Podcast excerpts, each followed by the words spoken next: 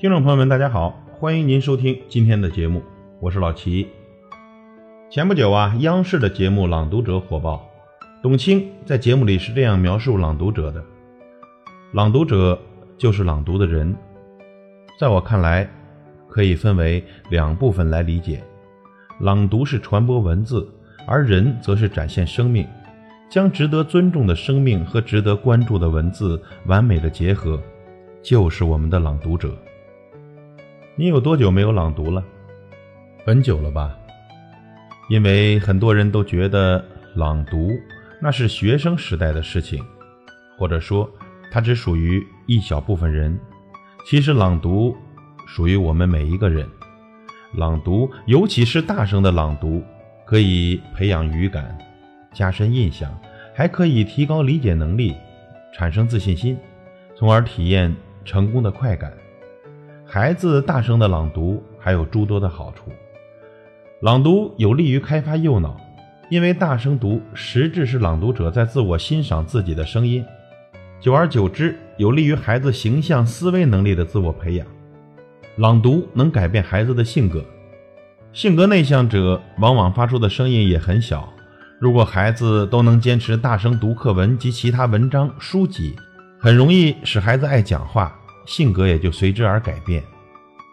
朗读有利于孩子体会到辩论、争论的价值，这是更好的、高质量的参与未来的事物的一种素质。朗读有利于改变自卑。大多数的所谓差生的突出表现，就是不会大声读课文，大声读不好课文。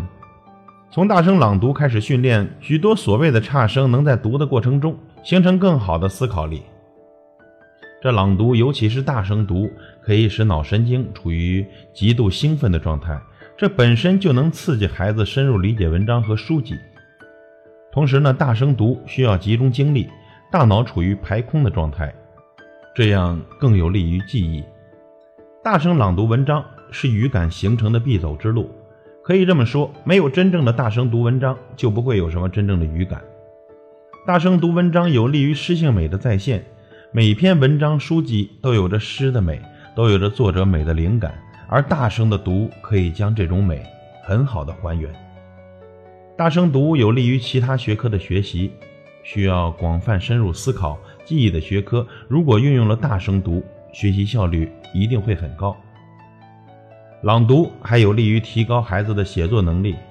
大声读他人的作品是学习的过程，大声读自己的作品。实质是修改完善的过程。朗读的好处多，大声朗读和背诵可以把情绪最广泛的调动起来。名篇佳作的音乐美、节奏美、气势美，只有在朗读中才能真正的感受到。文章的起承转合，只有在诵读中才能深刻的体会到。孩子长期坚持诵读。就会从感性上、从直觉上、从整体上去认识、去体验、去占有名篇佳作的精髓，主动的消化和吸收。长期坚持朗诵，就能养成眼到、口到、耳到、心到的良好的诵读习惯。语文教育的老前辈、学识渊博的叶圣陶先生曾经说过：“吟咏的时候，对于探究所得的不仅理智的理解，而且要亲切的体会，不知不觉之间。”内容与理法化而为读者自己的东西了，这是最可贵的一种境界。诵读可以形成良好的语感，背诵又是内化语文材料最有效的方法。它可以把诵读形成的语感积淀下来。诵读的结果就会使同学们出口成章。它所积累的大量词汇、丰富多彩的语言表达形式，对于我们的写作具有直接的模仿和借鉴作用。所以。不只是同学们和小朋友们，我们成年人其实也应该大声朗读，让我们在朗读中去满满的体会和品味生活的美好。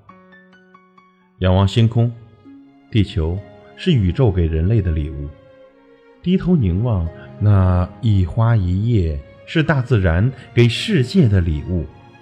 孩子是给父母的礼物，朋友是陪伴的礼物，回忆。是时间的礼物，而朗读是给我们所有人最好的礼物。让我们从现在开始和孩子一起大声的朗读吧。感谢您的收听，我是老齐，再会。